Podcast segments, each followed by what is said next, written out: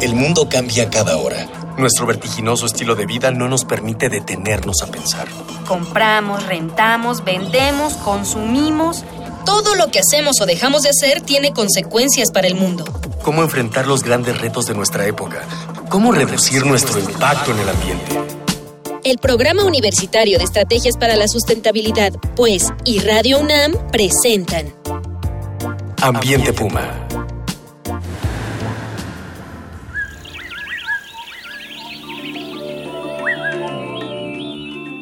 Hola, buenos días. Qué gusto saludarles. Soy Luis Gutiérrez y en nombre de Mireya Imas, directora del Programa Universitario Estrategias para la Sustentabilidad de la UNAM, les doy la más cordial bienvenida en nuestro nuevo horario de los miércoles 10 de la mañana y en repetición los domingos a las 4 de la tarde Hoy estamos con Jaime Lobato Cardoso. Bienvenido. Muchas Bienvenido, gracias. Jaime. Buenos días. Buenos días. Él es artista y fundador del Seminario de Investigación en Música, Matemáticas y Cómputo que se imparte en el IMAS, el Instituto de Investigaciones en Matemáticas Aplicadas y en Sistemas de la UNAM. Y así comenzamos con nuestro programa Ciencia y Arte.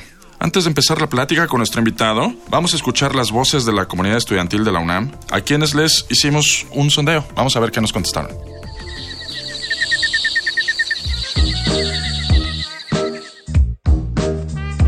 ¿Qué piensas sobre la relación entre la ciencia y el arte? Yo creo que están eh, en contacto así sumamente cerca. Por ejemplo, en la, en la investigación, cuando estás en ciencia y estás investigando, haciendo cosas, hay un punto en el que no hay, no hay métodos definidos, no hay, ya no hay soluciones a cosas. Y en ese momento hay como que cierto punto de creatividad, ¿sabes?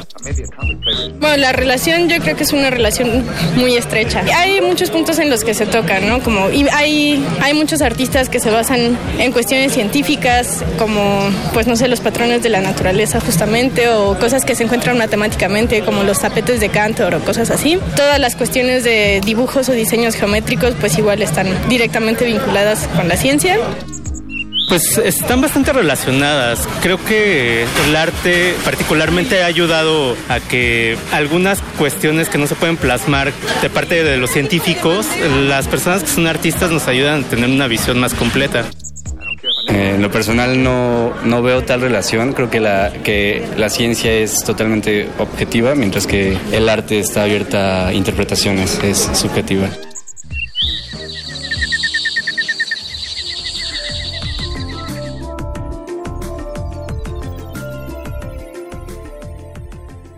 Háblenos un poco sobre el trabajo que hacen en el Seminario de Investigación en Música, Matemáticas y Cómputo. Eh, bueno, este seminario empezó en el 2010. Nos encontramos en un diplomado de investigación interdisciplinaria en el CEICH con un compañero, Juan Molgor. Y bueno, empezamos a trabajar, vimos que teníamos algunas cosas en común. El tutor de, de Juan, el doctor Pablo Padilla, también hacía, trabajaba con un lenguaje de programación para hacer audio y música y análisis acústico y que se llama Super Collider. Y bueno, nos empezamos a juntar para conocernos y vimos que teníamos varios proyectos muy afines y empezamos a trabajar sobre inteligencia artificial e improvisación. A partir de ahí es que vinculas ciencia y arte. ¿Cómo, cómo, se, cómo, se, cómo se interrelacionan para ti?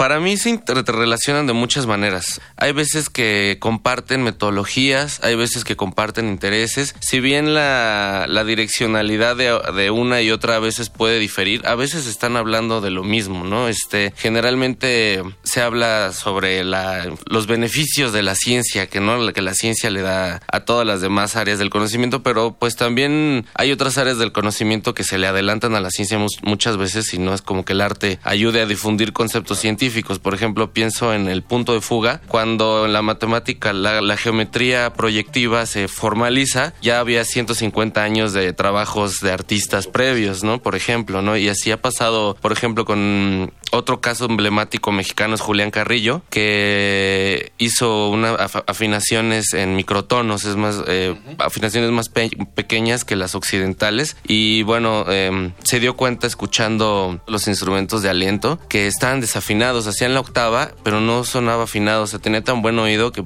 se percató de eso y encontró, eh, se tuvo que hacer un pequeño arreglo en el cálculo, ¿no? Porque el, no, el nodo que se quedaba vibrando ahí en, en- en la columna de aire, pues era un una distancia muerta que sí se estaba calculando, entonces cuando sea en la octava no, se, no salía afinada, ¿no? Entonces eh, muchas veces los dos se acercan a las abstracciones todo el tiempo, ¿no? ¿Dirías que primero está la realidad y luego la ciencia llega a interpretar la, realidad? ¿O dirías que las, las, la, la ciencia y el arte ambas interpretan la realidad y luego se encuentran? Yo creo que sí, primero está la naturaleza y esa es la que nos inspira y la que nos eh, da ciertas pistas para que podamos entenderla y, de alguna manera conjurarla también de una manera mejor. ¿Cuánto cabe el arte en la ciencia? Pues muchísimo, sobre todo yo creo por esta necesidad de abstracción, que no es nada más exclusiva de las, de las ciencias, este, de los lenguajes formales. Entonces, como escuchábamos ahorita las opiniones de los universitarios, también de repente los científicos se encuentran en unos lugares en donde ya las metodologías no les funcionan y a veces pues se avientan unas teorías muy descabelladas, pero que en realidad son el cambio de paradigma, ¿no? Pero todavía no estaba lista la humanidad, entonces toda esa creatividad yo creo que eh, hace que las dos se toquen todo el tiempo. ¿Y qué tanto influyen el arte en la ciencia o viceversa? Todo el tiempo también con la generación de tecnología, por ejemplo, no pienso no se hubiera podido llevar a cabo la revolución impresionista sin la, revolución química que hubo a finales del siglo XIX con la generación de todos estos nuevos pigmentos, ¿no? O el dominio del hierro, ¿no? La, no hubiera la arquitectura, no hubiera generado estos nuevos modelos de principios del siglo XX si, sin que la tecnología y la ciencia hubieran dominado la técnica del hierro, ¿no? Por ejemplo. Claro, eh, la, la tecnología te da formas diferentes de expresarte y te da herramientas para hacerlo de distintas formas. ¿Y al revés? Pues por ejemplo el arte, pienso en la música. Hay veces que los instrumentistas ya, por ejemplo, son tan, ya son tan avanzados. Pienso en, la historia del violín, por ejemplo, ¿no? Ya han dominado tanto el instrumento que necesitan unas mejoras técnicas para poder seguir avanzando estéticamente. Y entonces ahí es en donde llega el tecnólogo el científico a, a averiguar qué es lo que está pasando porque ya no está funcionando y a desarrollar nuevas estrategias. Por ejemplo, el punto de fuga ese también fue una forma en la cual el arte influyó muchísimo en la ciencia, ¿no? Que ya cuando llegaron los matemáticos a formalizar la geometría proyectiva, pues ya había 150 años al menos de, investigaciones, ¿no? Pero que habían provenido de la afectividad, que habían provenido de la intuición, ¿no? Obviamente con una rigurosidad técnica fuerte, ¿no? A veces dicen, no, es que la ciencia es muy dura y las artes son libres y la imaginación. Y bueno, pues pregúntenle a un músico la rigurosidad con la que tiene que estudiar un instrumento no es nada más así como inspiración y... ¿no? basta con ponerse el instrumento en las manos y ya. ¿Qué les parece? Envíenos, por favor, sus comentarios. Nos interesa mucho su opinión. El día de hoy estamos regalando un ejemplar del título Cambio Global, Causas y Consecuencias, publicado por la UNAM y la editorial Siglo XXI. Para la primera o el primer radio escucha que nos diga a través de Twitter cómo se llama el mural de Diego Rivera que se encuentra en el Estadio Olímpico Universitario. ¿Se acuerdan? Este mural del pebetero. Nuestras vías de contacto son en Twitter, arroba UNAM Sustentable, en Facebook e Instagram, Sustentabilidad UNAM, o al correo electrónico ambiente arroba puma.unam.mx. Recibimos con gusto sus sugerencias. Recuerden que con sus voces, entre todas y todos, estamos haciendo comunidad. Vamos a continuar con Jaime Lobato Cardoso, del Instituto de Investigaciones en Matemáticas aplicadas y sistemas. ¿Cómo, Jaime, cómo influye el arte y la ciencia en la sociedad? Pues bueno, cambia, es una, de las actividades este, culturales más refinadas de nuestra sociedad moderna. Y por una parte, bueno, la ciencia nos ayuda a entender la naturaleza, ayudarnos a relacionarnos con ella de diferentes y nuevas maneras. Y también, pues yo creo que una cosa muy importante que hacen las dos, que no solamente el arte, a lo mejor es más evidente en el arte, pero lo hacen las dos, y es generar identidad, por ejemplo, ¿no? O sea, no podremos pensar en el México priista de hoy sin pensar en todo ese proyecto de nación que hicieron después de la revolución, por ejemplo, ¿no? El muralismo, por ejemplo, ¿no? Generó la identidad mexicana es una cosa, un invento del siglo XX, realmente en el siglo XIX el mexicano no se concebía a sí mismo como ahora tenemos todos estos símbolos ya tan, tan, el Día de Muertos, por ejemplo, también es una cosa del siglo XX, ¿no? Que genera una identidad y genera una nación, igual en el siglo XIX que se están consolidando los países, rescatar el folclore para que la gente pueda ubicarse y, ¿no? Como partes ciudadanos de un país en específico. Arraigarse y ponerse en contexto, ¿no? Con el, con el resto del mundo. Así es. Y en México, ¿tú consideras que es más importante el arte o la ciencia? que las personas a qué le dan más relevancia? Pues yo creo que depende, yo creo que más bien del espacio en donde estemos hablando, pero yo creo que también tenemos una tradición artística académica y popular enorme, pero también una tradición científica bastante fuerte que le ha dado al mundo grandes mentes y grandes pensadores. Entonces, pues yo creo que las dos poco.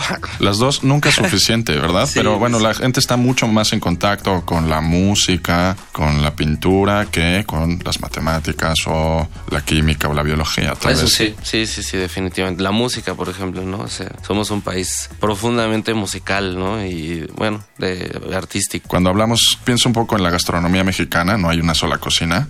Tampoco hay una sola música en México, ¿sí? No, no, para nada. Hay una colección muy bonita que son como 100 discos que hizo el Antropología e Historia. O sea, nada más empezando por el son, todas las, todos el son calentano, el son arribeño, las, los cantos cardenches, los cantos de la laguna, la trova del sureste. No, no es una, una tradición riquísima. En cada litoral y además más hacia el norte, todos los arreglos musicales cambian, toda la... Sí, las, las, las mismas orquestas, el mariachi, por ejemplo, ¿no? Todas esas configuraciones tímbricas son de estado a estado, así de en cinco horas ya tienes un mundo sonoro totalmente diferente.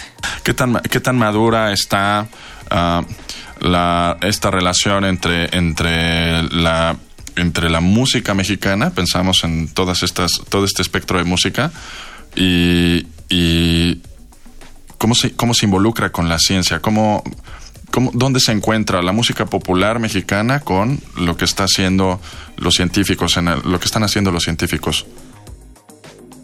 Mm, pues yo creo que tiene que ver más con, este terreno de la, de la abstracción.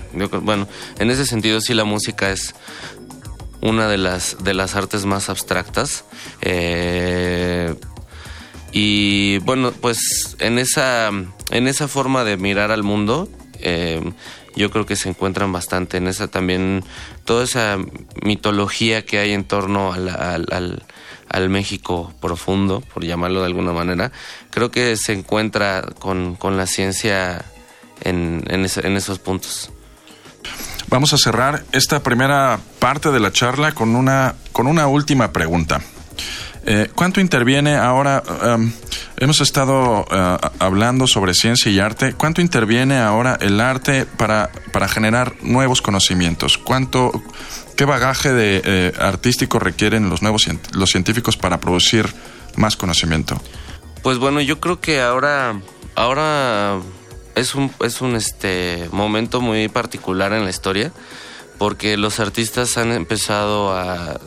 O sea, bueno, también en, las ciencias lo veo mucho, ¿no? Con toda esta sensibilidad de época de, del conocimiento inter y transdisciplinario que ya las, se han agotado o bueno, se han profundizado tanto las especialidades que empiezan a, surgir puntos en donde... Preguntas más generales. Preguntas más generales, entonces otra vez está volviendo el conocimiento a unir de diferentes maneras, ¿no? De una manera muy holística. Entonces también los artistas han empezado a cambiar de herramientas, por ejemplo, electrónicos, a herramientas digitales, eh, algoritmos, autómatas, incluso este ahora estoy dirigiendo un seminario de cómputos no convencionales y estamos haciendo una computadora de bacterias, entonces pues he, he tenido que aprender, por ejemplo, de biología sintética, biología molecular, de ingeniería genética, ¿no? Como para poder yo mismo generar y ayudarme también, obviamente, con un equipo de, de, biólogos, físicos, un experto en electrónica, poder, eh, poder ver hasta dónde podemos llevar el concepto, por ejemplo, de cómputo. Claro. Ahora, la ciencia es multidisciplinaria, diríamos. Sí, sí. Hemos llegado al final de esta emisión.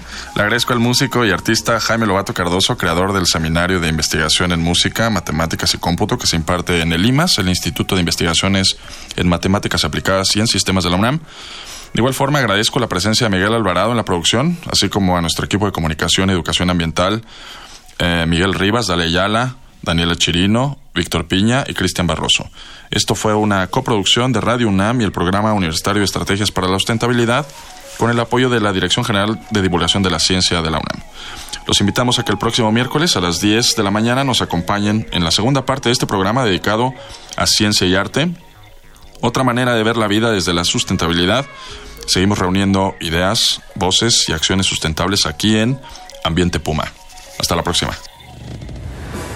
Una pequeña acción. Un cambio de actitud. Nuevos hábitos. Y nuevas formas de entender y relacionarnos con el mundo. Paso a paso. Aportamos un granito de arena. Para construirnos un futuro. El Programa Universitario de Estrategias para la Sustentabilidad, pues, y Radio UNAM presentaron Ambiente Puma.